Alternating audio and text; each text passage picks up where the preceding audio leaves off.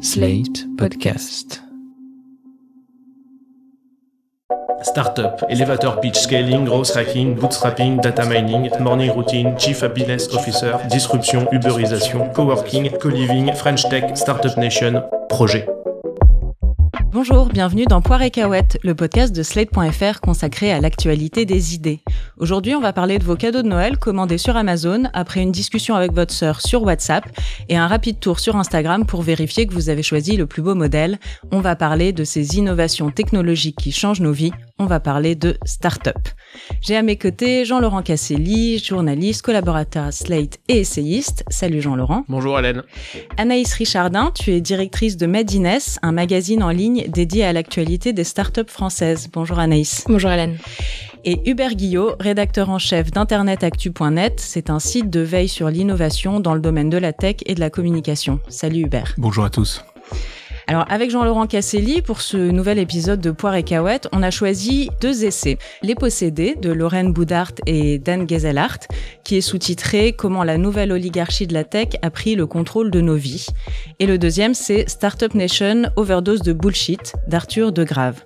Donc ça, c'est deux livres qui ont en commun euh, non seulement un style sarcastique euh, assez euh, plaisant, mais surtout de tirer vraiment à boulet rouge envers sur la Silicon Valley, sur les outils technologiques qu'elle nous fournit depuis dix ans et sur le rêve entrepreneurial qu'elle nous vend. Jean-Laurent? Oui, ce sont deux livres qui racontent comment le rêve californien, celui des autoroutes de l'information et de la société en réseau, imaginé au tournant des années 70 et 80 par des chercheurs, des hippies et des capitalistes d'un nouveau genre, comment ce rêve donc s'est mué en cauchemar. En l'espace de quelques années à peine, écrivent Lorraine Boudard et Dan Gezelhardt dans leur essai Les Possédés, un petit nombre de multinationales ont pris les rênes de l'économie et petit à petit le contrôle de nos vies, jusqu'à redessiner l'intégralité de nos rapports sociaux.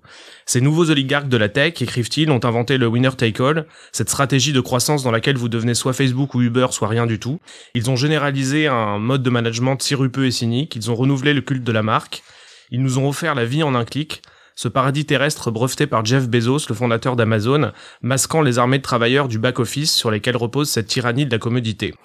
Euh, Zuckerberg, Bezos, Musk, euh, Larry Page, Sergey Brin, autant d'entrepreneurs inspirants qui ont la prétention de remplacer tout à la fois l'école, le salariat, la famille et même la nation. Euh, dans son livre Startup Nation Overdose Bullshit, Arthur de Grave complète ce tour d'horizon en livrant une analyse justement très politique du rôle que joue la Startup Nation promise par le président Macron lors d'un discours resté mythique. Dans sa démonstration mi-lol, mi-intello, Arthur de Grave convoque quelques figures célèbres de l'écosystème digital, comme Jean-Jacques Rousseau, un conférencier TED du siècle des Lumières, le mineur Incontournable grosse hacker de l'ex-URSS, sans oublier Emmanuel Macron lui-même, nommé en mai 2017 Chief Executive Officer, CEO de l'entreprise France. Derrière cet humour ravageur, Arthur de Grave se demande en fait de quoi la Startup Nation est-elle le nom? Euh, Pourquoi notre président et ses collaborateurs sont encore fascinés par ce nouveau rêve américain qui fleure bon les années 80 la Startup Nation est-elle un synonyme d'esprit d'entreprise, de méritocratie, de culte de l'individu, de darwinisme social, d'auto-radicalisation des premiers de cordée ou de tout cela à la fois? On peut préciser aussi que les trois auteurs là dont on va parler, donc Lorraine Boudard, Dan Gezelhardt et Arthur De Grave, sont vraiment euh, des fins connaisseurs euh, de l'écosystème des, des, startups et de la tech en général puisqu'ils ont bossé dedans. Donc euh, c'est aussi une critique envers un milieu auquel auquel ils sont frottés. Alors avant juste d'entrer dans le vif du sujet, on a toujours un petit exercice pour mieux cerner nos invités euh, dans chaque euh, épisode de Poire et Cahuète. Et pour celui-ci, je vais vous demander à chacun et chacune, est-ce que vous avez un compte Uber? Est-ce que vous avez un compte Deliveroo? Et est-ce que vous avez un compte Amazon Prime Uber? Uber, je dois avoir un compte, euh, Deliveroo non, et Amazon Prime non plus. Et Uber, tu t'en sers? Pas depuis 2016, 2017 à peu près. Et toi, Anaïs? Alors, Uber, oui. Euh, mais je l'utilise qu'à l'étranger et, euh, et, très rarement. Euh, J'évite Deliveroo, mais ça m'arrive, euh, je dois bien l'avouer, quand je suis chez moi et, euh, et, je mets quand même un point d'honneur à donner un pourboire et directement à la main du livreur. Et, et Amazon Prime, je l'ai eu, mais juste pour binge-watcher Downton Abbey. Et, et je l'ai supprimé juste après. Et toi, Jean-Laurent? Ouais, pareil, moi j'ai Amazon Prime, mais euh, je ne l'utilise jamais comme livraison, mais uniquement pour regarder les séries Amazon. J'ai un compte Uber, mais je me suis remis au taxi et je n'ai pas de compte euh, Deliveroo parce que je commande mes pizzas directement euh, au restaurant. Donc pour les profanes, Deliveroo, c'est les livreurs à vélo qui, qui nous amènent à manger. Ben moi, je dois confesser que j'ai aucun des trois. Voilà, je ne suis pas du tout Startup Nation. Anaïs, toi aussi, comme euh, les trois auteurs dont on parle, tu connais euh, très bien euh, l'écosystème des startups. C'est le c'est le cœur de ton travail, puisque Madines c'est un site qui est mmh. consacré aux, aux, startups françaises. Jean-Laurent parlait dans son introduction d'un d'un rêve qui s'était transformé en cauchemar, le rêve californien transformé en cauchemar. Est-ce que toi aussi tu palpes qu'il y a un malaise dans le secteur, y compris français Est-ce que les gens font la gueule à Station F? Alors je sais pas s'ils font la gueule à Station F. En tout cas, ce qui est sûr, c'est qu'ils y cravagent dur. on sent effectivement depuis euh, depuis quelques mois, euh, moins de deux ans, un malaise dans le sens où euh, tout le monde euh, s'est mis à faire de la tech à impact, de la tech for good. Euh, c'est Qu'est-ce que c'est la tech à impact? Ah bah c'est vraiment qu'il y a un impact positif sur le monde, qu'il y a un impact positif sur la société et, et la tech for good. Alors même si c'est vraiment un label marketing hein, la plupart du temps, c'est vraiment bah voilà l'inverse de Beurre, l'inverse de Deliveroo, d'Amazon Prime. Ok, on est tech, mais on est bon pour la planète, bon pour la société, bon pour les humains. C'est quelque chose où c'est c'est une démarche alors au-delà de marketing, hein, pas forcément. Euh, il y a des vraies boîtes qui font des vraies euh, choses qui sont intéressantes et importantes pour la société, mais on voit bien que ça, démange. En fait, c'est un peu comme le greenwashing à un moment. Et ben aujourd'hui, il y a ça. Il y a l'impact washing. C'est qu'on essaye de laver un peu euh, tous les péchés de la tech américaine en se disant que ok, nous on fait pas comme eux en fait. On fait autrement. On fait différemment. Je sais pas moi s'il y a y a un malaise à, à Station F. J'ai pas l'impression en fait. Il y a pas de malaise dans les incubateurs. Il y a pas de malaise dans les laboratoires d'innovation. Il n'y a pas de malaise dans les lieux d'innovation, ni dans les startups, vraiment. En fait, on ne le trouve pas non plus vraiment chez les utilisateurs, qui restent assez massifs de ces, services.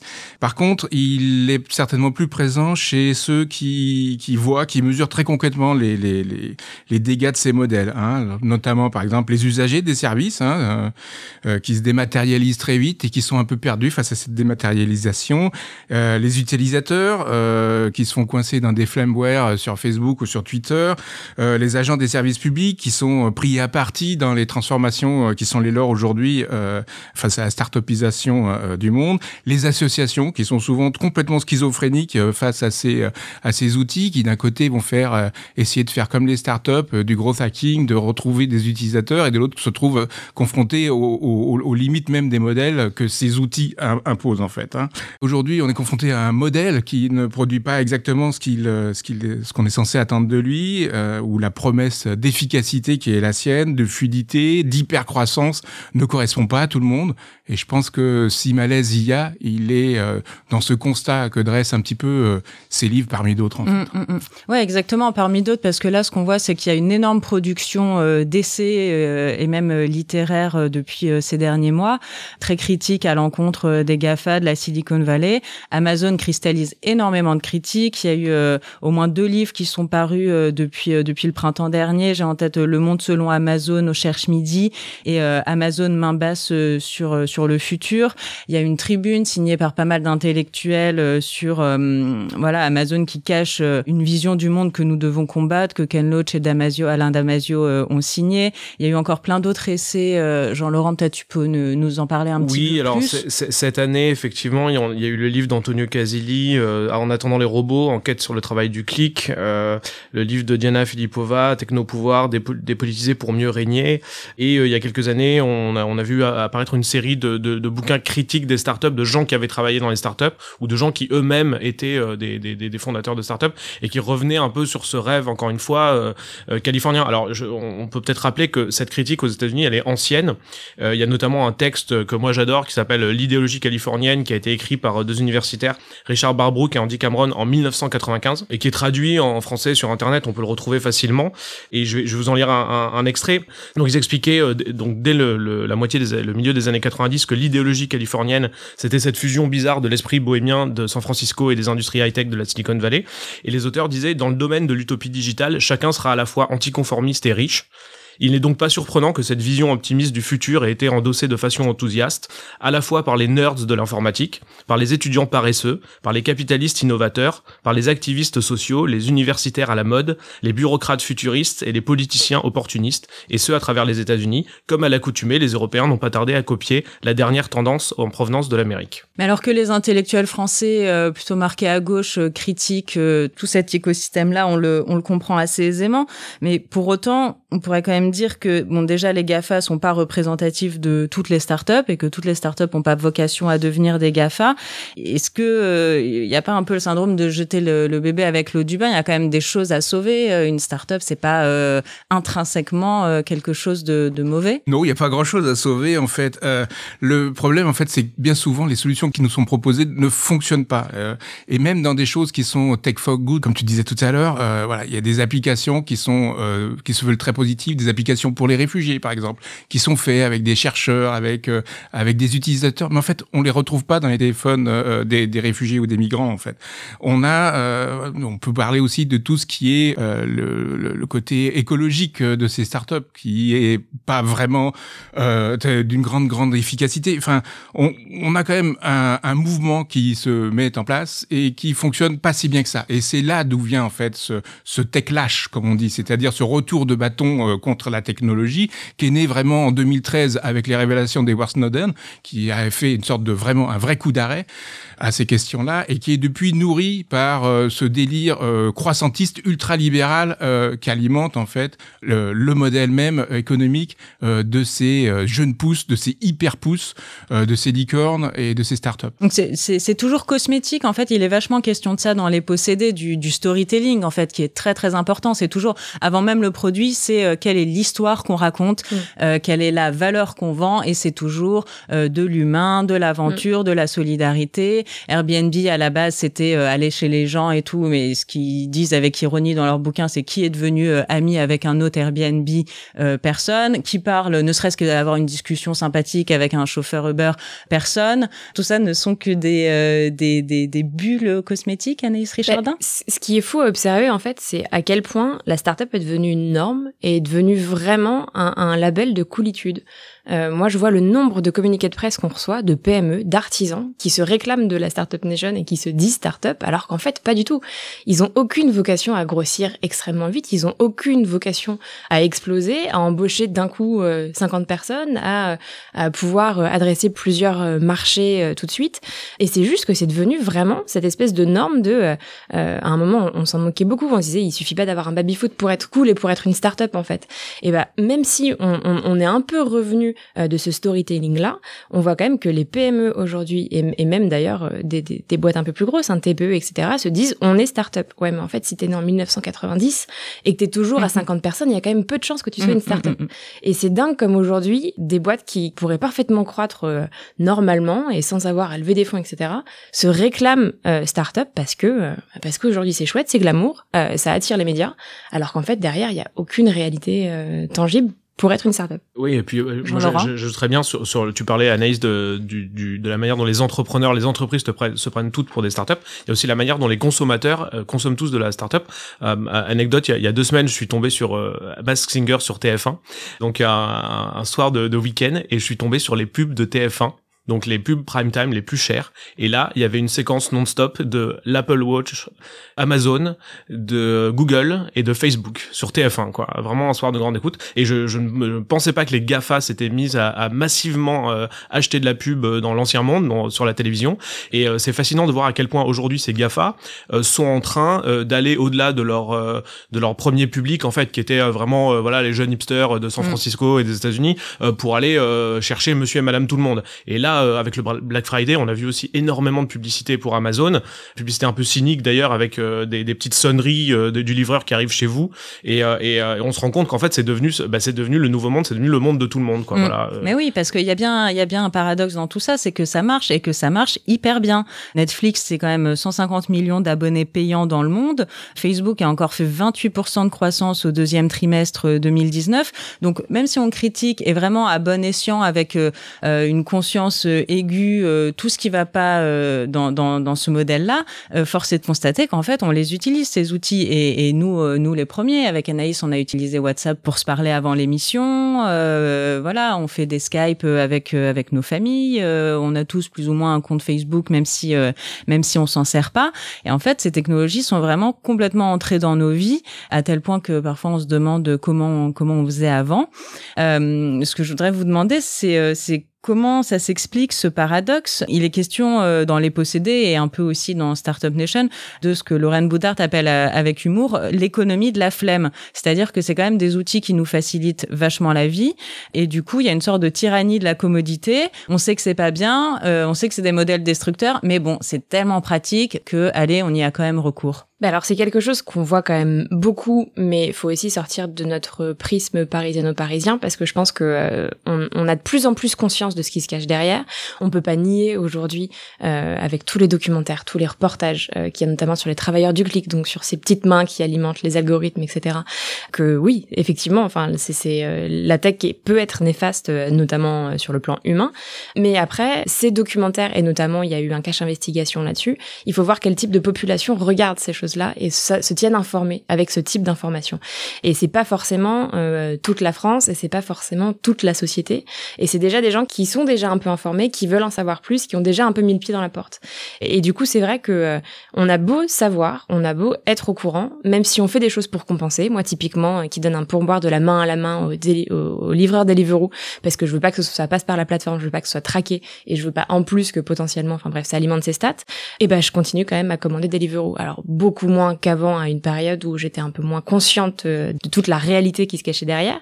Euh, mais ça n'empêche que, euh, ouais, un soir de flemme, et ben ouais, on continue à, à commander Deliveroo. Alors après, je pense juste qu'il faut penser aux humains qui sont derrière. Et effectivement, en cas de tempête euh, de pluie, de grêle et de neige, si nous on a la flemme de sortir, je suis pas bien sûr que de se faire livrer sa pizza par quelqu'un qui prendra son vélo et qui affrontera les éléments pour nous soit une bonne chose. Mais ça après, c'est à chacun de de gérer avec euh, sa propre conscience. Je voulais juste un tout petit passage des possédés qui me fait penser à ce que tu dis. Les urbains en particulier, 8 commandes sur 10, donc ça c'est pour euh, la livraison à domicile, il me semble, de nourriture. Donc 8 commandes sur 10 sont passées autour de Paris, Lyon et Marseille et en fait, les urbains ont pris des habitudes de nouveaux riches. Euh, donc d'avoir euh, des chauffeurs, euh, des clés à la demande, des femmes de ménage, autant de services que l'économie de la commodité rend désormais accessible à des classes sociales qui en étaient autrefois privées. Hubert, je me tourne vers toi. Est-ce qu'il ne faut pas aussi qu'on s'en prenne un petit peu à, ou un petit peu ou beaucoup à nous les utilisateurs et, euh, et blâmer euh, nos comportements, euh, notre fainéantise, notre ivresse du like, notre narcissisme? Les trois quarts des utilisateurs américains de, de Netflix considèrent qu'une soirée idéale est une soirée passée devant Netflix et que un Américain sur quatre préfère désormais passer une soirée devant Netflix plutôt que de faire l'amour. là, pour le coup, c'est pas la faute des plateformes, c'est un peu la faute du genre humain quand même. ouais, heureusement, on n'est pas tous américains. Euh, euh, euh oui, enfin, euh, un comportement de nouveaux riches, mais parce qu'ils sont nouveaux riches en fait, et souvent des employés qui gagnent pas trop mal leur vie par rapport au reste du monde. Euh, je pense que euh, les, on peut également culpabiliser les utilisateurs. On n'est souvent pas assez réflexif par rapport à, à, à ce qu'on fait, à nos pratiques, etc. Mais il y a aussi ce côté où, euh, comment dire, la commodité n'est pas qu'une tyrannie. En fait, plein de ces services nous rendent des services justement, nous sont utiles. Euh, communiquer avec ses proches, pouvoir euh, euh, discuter, envoyer que ce soit des SMS ou des messages, ça c'est utile pour pouvoir se coordonnées. Il y a un côté euh, vraiment, on peut faire quand même des choses avec. Ça, il faut pas l'oublier. S'il y a un tel succès de euh, nombre de ces applications, euh, c'est bien qu'elles nous rendent un service. C'est pas uniquement parce qu'on est flemmard, c'est parce qu'elles fluidifient notre existence et la rendent plus pratique. donc le génie du numérique, ça reste quand même ce que ça permet. le problème, c'est l'absence d'espace un peu aujourd'hui, autre qu'entrepreneurial, autre de d'autres types de services un petit peu. Moi, je voulais juste rappeler que euh, euh, tout n'est pas start-up aujourd'hui. Hein. On a des Wikipédia, des OpenStreetMap, euh, euh, des Calliope, des Quant, des DuckDuckGo, des Open Food Facts. On a des tas d'initiatives en fait qui existent aussi. Alors elles n'ont pas les mêmes moyens. Elles sont plus respectueuses des usagers, plus respectueuses de leurs employés certainement. Et, euh, et le, le, la grosse différence, c'est qu'elles sont pas dans une culture euh, d'hyper croissance et, et, et, tout ce qui va avec. C'est pas une culture d'entreprise qui est euh, de plus en plus prédatrice parce qu'elle doit faire fructifier son capital au plus vite dans un échéancier de plus en plus court et de plus en plus fort. Je voudrais quand même qu'on aborde un, un, thème qui est hyper important dans tout ça, c'est la question politique qui a derrière euh, ce modèle de, de start-up, et y compris de Startup Nation.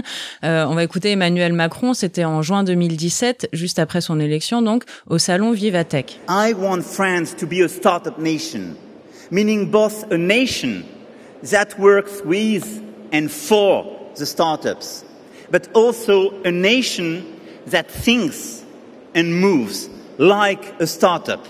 Le concept même de Startup Nation, euh, Arthur de Grave y consacre une bonne partie de, de son livre, donc dans euh, Startup Nation Overdose Bullshit. Déjà, il essaie de le définir et euh, c'est vraiment pas simple. Ensuite, il essaie de savoir d'où ça vient. Donc, ça vient d'Israël. C'est Israël qui s'est revendiqué la première et à juste titre comme Startup Nation.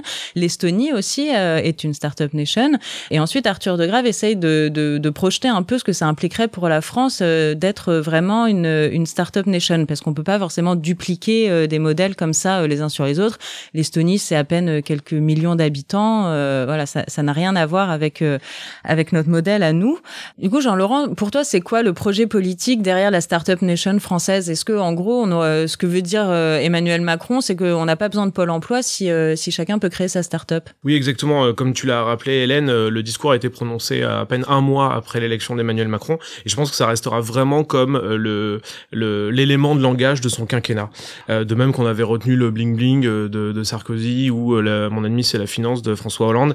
Euh, c'est vraiment quelque chose de très fort qui qui a marqué une ligne politique qui est alors Arthur de Graaf justement essaie de la décortiquer dans son livre et chapitre après chapitre il montre que plus il s'approche du concept bah plus il est fuyant parce qu'en fait il y a, y a on sait pas vraiment ce que c'est que cette startup nation mm. d'ailleurs Macron dit dans le passage qu'il a prononcé en anglais je veux que la France soit une une, une un pays dans lequel tout le monde fait une entreprise mais dans lequel aussi l'État se considère comme une entreprise donc il y a vraiment là je vais employer les grands mots, le, le, concept de néolibéralisme derrière qui, qui, qui, qui pointe son nez, puisque puisqu'il est clair que dire euh, à tous les, les, les citoyens français qu'ils doivent entreprendre et dire même que l'État doit être une entreprise, bah, c'est la définition du néolibéralisme par excellence.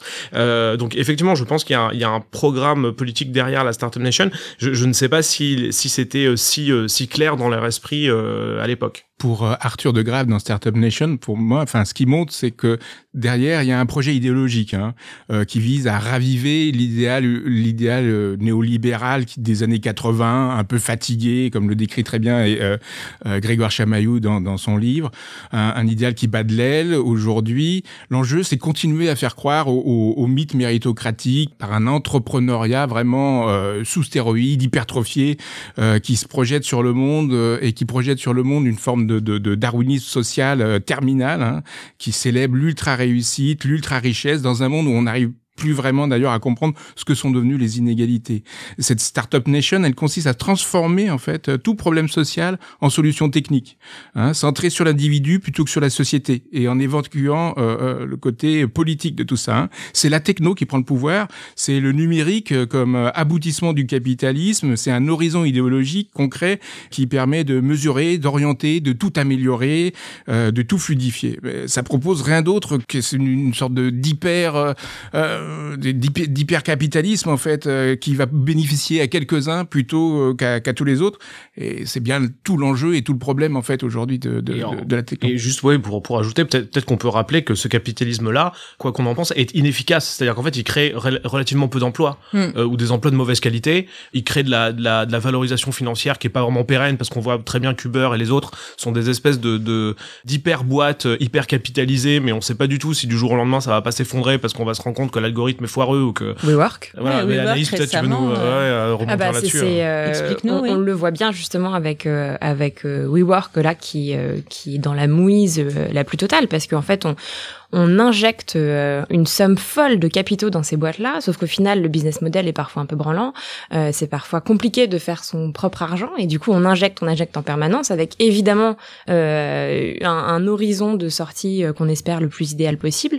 Sortie, ça veut dire de revente, en de fait. Revente, ça, ouais, ouais, de, de revente, ou de d'IPO, d'entrée en bourse, mais généralement, c'est quand même plutôt la, la revente, où on se rend compte que bah là, WeWork est le, est le parfait symbole de ce qui se passe, c'est que Uber est pareil, et, et sous fusion de cash. Sauf que rien nous dit que, que dans un an, la plateforme va pas se casser la gueule avec un énième scandale euh, sur Travis, enfin sur le fondateur. Et ça, c'est des choses qu'on voit arriver, qu'on avait anticipé, euh, mais qui n'arrivent pas encore en France.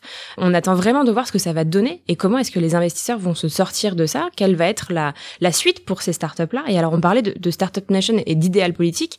Il faut aussi voir que euh, même côté, côté de l'État, on a mis en place des startups d'État pour euh, bah, fluidifier justement, pour euh, permettre aux services publics d'être euh, plus facilement accessibles et toujours via le numérique, hein, évidemment. Sauf qu'il y a quand même aussi en face un autre un autre problème, c'est que tout le monde n'a pas accès au numérique en France. Et du coup, c'est vrai que ce, cet idéal de start-up toujours, euh, eh ben il il est pas, euh, il intègre pas la société euh, la société au global quoi. Ça ne fonctionne pas en fait. Euh, euh ça ne fonctionne pas économiquement, mm. ça fonctionne pas socialement, mais ça fonctionne pas aussi très souvent techniquement en fait. Alors que c'est là-dessus qu'il repose quoi. Enfin, les technologies de surveillance par exemple aujourd'hui ne fonctionnent massivement pas. Et c'est là tout le problème en fait, c'est qu'on nous vend, on nous vend du rêve, on nous vend du, du discours marketing, mais complètement vide en fait. Sur ce constat euh, assez pessimiste, on va s'acheminer euh, doucement vers euh, la fin de cette émission, puisque dans Poire et Cahuète, un bon débat, ça a un début, un milieu et une fin. Avant de se quitter, je voudrais savoir à qui vous offririez ces livres à Noël, Jean-Laurent Casselli. Alors moi, j'offrirais les posséder soit à des étudiants, soit à des gens qui se lancent dans la Startup Nation, pour qu'ils sachent un petit peu où ils mettent les pieds. Parce que je pense que c'est un livre qui offre des bonnes bases et une bonne synthèse de tout ce qui s'est un peu écrit voilà sur le sur ce, cet univers là et, euh, et Startup Nation Overdose Bullshit d'Arthur de Grave je, je l'offrirais plutôt à, à Emmanuel Macron je pense. Anaïs? Startup Nation clairement a des euh, a des investisseurs euh, parce que ça fait du bien, ça dépeint un portrait que nous on connaît quand on est dans l'écosystème mais tellement euh, caustique que c'est très agréable à lire et les posséder peut-être à toutes ces boîtes qui nous envoient des communiqués de presse se, se relevant de la startup en leur expliquant qu'en fait vaut mieux pas euh, vaut mieux qu'ils restent avec leur croissance normale et, c'est et que c'est pas plus mal parfois de pas être une startup. Et Hubert Guillot euh, les posséder, on peut l'offrir à nombre d'étudiants en école de commerce, ingénieurs, etc. Je pense qu'ils ont une bonne base pour commencer à comprendre. Euh, en plus, c'est pas très compliqué, donc euh, ça sera très, assez accessible pour eux. Et Startup Nation, je pense qu'on peut l'élargir et, c'est une bonne idée l'offrir à des investisseurs et à Emmanuel Macron, mais on peut aussi l'élargir un petit peu au-delà à, à, tous les opposants à un projet de société qui fait pas rêver.